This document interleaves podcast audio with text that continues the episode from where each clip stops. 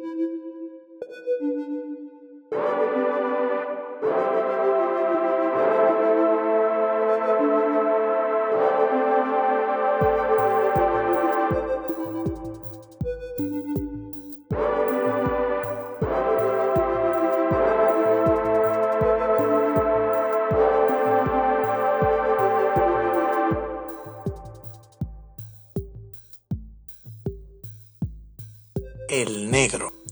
Recuerdo estar en Colombia y sorprenderme, sentir una sensibilidad extraña cuando veía que el colombiano mencionaba a las personas de tez negra como negros.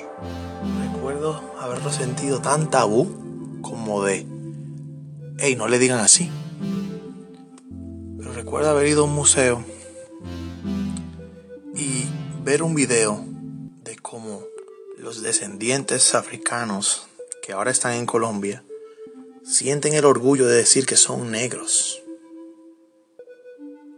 Y, y, para mí era como, wow, qué raro, en República Dominicana decirle negro a algo, a alguien, ya está categorizado como un insulto. Lo he usado esta palabra aquí. La gente siente controversia.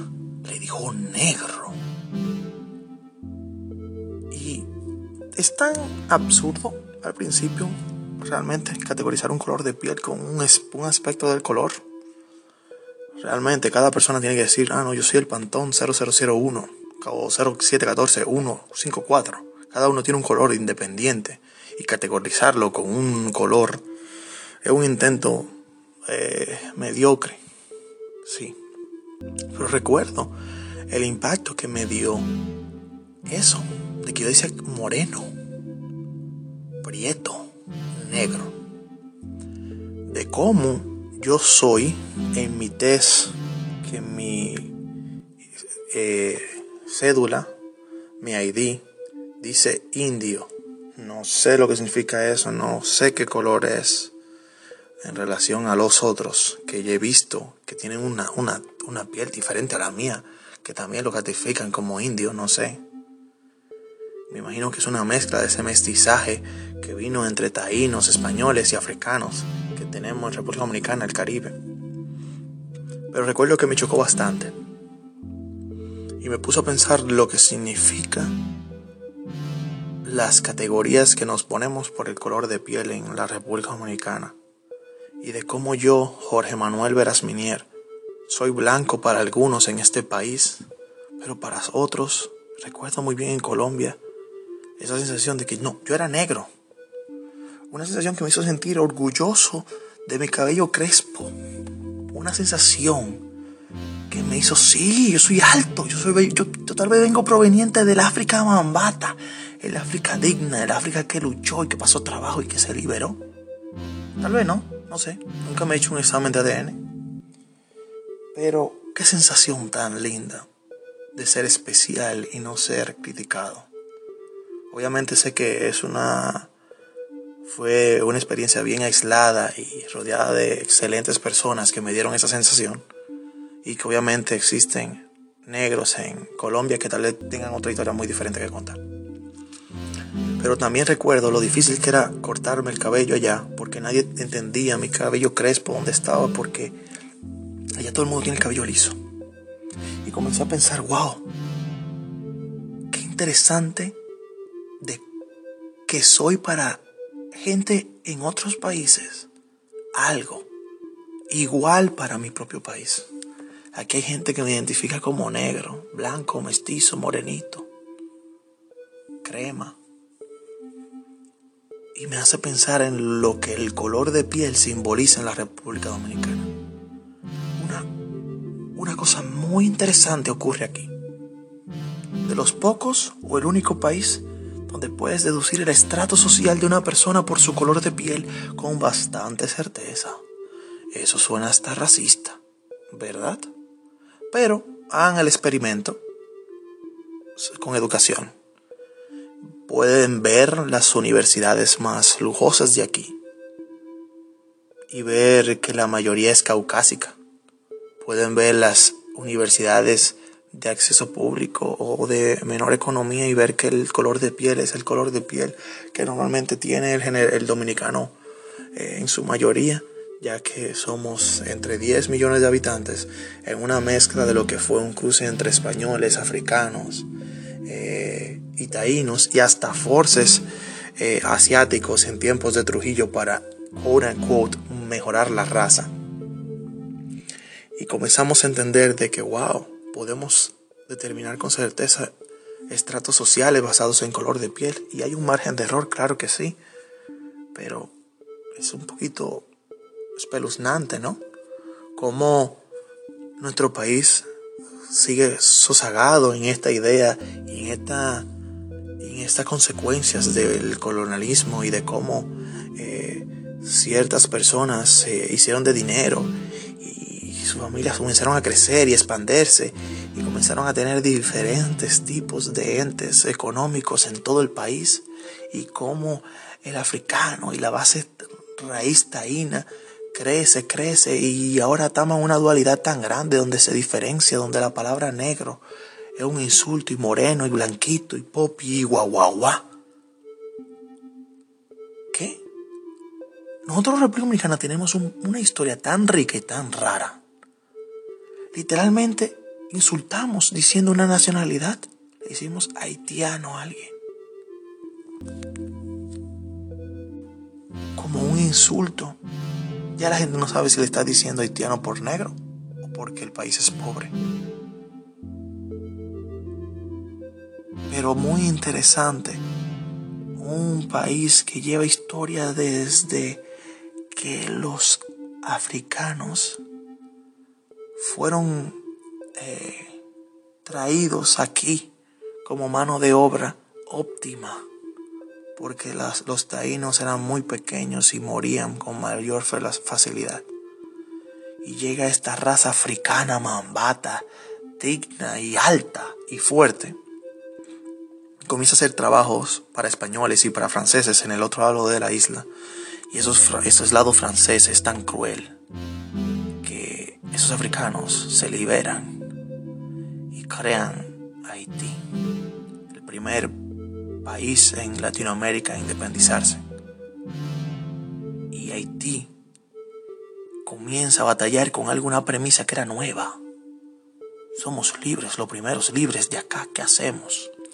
Y, se manejaron tan mal que Haití literalmente tenía o ya o tiene un contrato con Francia de que tenía que pagarle una deuda por haberse liberado. Y se pueden reír y decir, ah, pero era nuevo, eso era reciente. Y Haití tiene ese vínculo, o tenía ese vínculo de pagar. Y por eso Haití, entre muchas otras cosas, es un país pobre.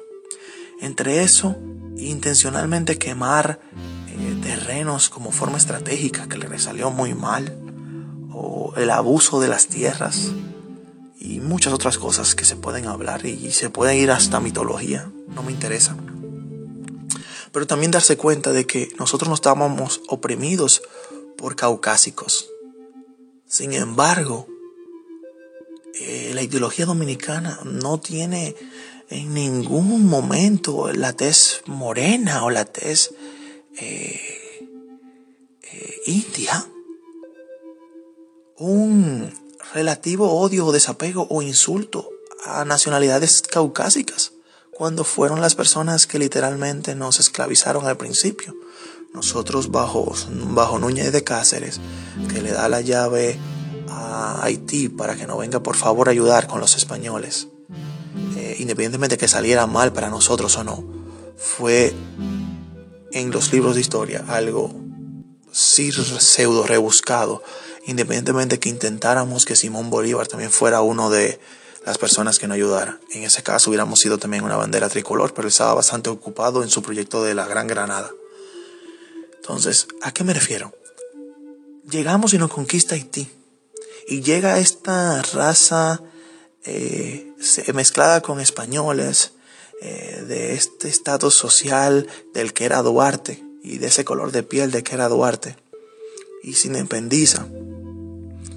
Y ahora llegamos a una sociedad donde los colores, los papeles se invirtieron tanto. Antes éramos los prisioneros, los esclavos, pero también ahora somos los que nos esclavecemos y nos atacamos y nos acorralamos. Entonces se crea una dinámica tan interesante y tan hipócrita de así es que yo veo las cosas y tu color de piel se determina por esto y por aquello, donde es muy fácil decir que alguien puede tener un trabajo, obtener un trabajo mejor que tú por su nombre y por su color de piel y decir que en República Dominicana sí, es probable, porque aquí hay una cultura bien callada a nivel de relaciones públicas y recursos humanos. Aquí literalmente los profesionales, los jóvenes destinados a este país, que eran los más afortunados para poder viajar afuera y estudiar publicidad, mercadeo, regresaron al país cuando hacían campañas de publicidad entendían que la chica del afro era algo feo, pero no directamente por su culpa. Era un resultado directo de lo que había vivido antes. Y ahora no lo ves en publicidad, no lo ves en vallas. Bueno, ahora con, con más frecuencia sí, pero antes no se veía nadie con el cabello crespo ni negro, independientemente que una marca muy específica nacional de este país, de bajo eh, eh, costo, básicamente la sede personas que mayormente son negras. Sin embargo, ves publicidades contraproducentes, es decir, la publicidad de este país estaba tan mal dirigida que yo no sé cómo se vendía. El caucásico más caucásico en una mansión estaba comiendo X comida, un salami con plátano. Y hablando de este sazón de pollo especial para la habichuela. ¿En serio? Hay un contrato directo, aquí no había una conexión. Yo no me identifico con el que veía. Yo no recuerdo haber visto un, un comercial dominicano y decir eso es para mí hasta el día de hoy no lo he visto. Y nos da a nosotros como dominicanos una mezcla muy interesante de xenofobia, racismo, pero que lentamente vamos aprendiendo y vamos entendiendo. Pero bajo qué? Bajo una lucha de palabras, de etiquetas, de pop y guau De lo que significa ser rico de cuna y ser niño de papi y mami a mí recuerdo muy fácil como yo encajo en todas. Yo soy el más bolsa y pseudo popular. Hacía cosas que se que de estigma no eran muy cool. Y hacía cosas donde era muy flexible y me podía llevar bien con todo el mundo. También recuerdo que en colegios de alto costo me decían que yo no tenía dinero. Yo carecía de cosas económicas y ahora yo era una burla por no tener dinero. Pero cuando te mueves a otro colegio donde tal vez tu estado económico es promediamente, por, promedio un ching más alto, comienza a ser ahora el niño de papi y mami. Es una constante lucha de arriba para abajo. Es literalmente como la película eh, que se llama El Hoyo en Netflix. Es una plataforma que sube y todo el que está arriba le escupe el de abajo y cuando está arriba le escupe y no importa cómo tú lo cambies. La gente de por sí se intoxica y se enferma con el poder. Hay un experimento sociológico, perdón, psicológico, que se realizó, temo citarlo, pero pueden siéntase libres de investigarlo, donde una profesora le decía a sus estudiantes, eh, en un experimento, en ese entonces se podía hacer ese tipo de experimentos con niños, en una clase le decía, los niños de los ojos azules son superiores y más inteligentes a los niños de ojos marrones. Y cuando la profesora decía eso, todos los niños lentamente comenzaron a cambiar. Los niños de ojos azules se comenzaban a juntar entre ellos. Y el niño que se juntaba de ojos azules con el de los ojos marrones lo afueriaban o sencillamente socialmente él no quería hacerlo y se juntaba con los otros y hacía una fachada para pertenecer a ellos, mientras que los niños de ojos marrones se sentían mal y culpables y afueriados y se sentían menos inteligentes y menos motivados y menos capaces hacia salir, para salir hacia adelante, porque te han dicho un dato que es equivocado, te has creído una historia que es equivocado. Y entonces en ese experimento la profesora hace un cambio cuando ve que hay abuso verbal y hasta físico entre esos niños. La profesora va y termina y dice, no, señores, yo siempre, yo me había equivocado. los superiores son los niños de los ojos marrones. Pues miren cómo es el ser humano, que ahora esos niños comenzaron a burlarse de los niños de ojos azules. Comenzaron a hacer lo mismo que le hacían a ellos. Lentamente.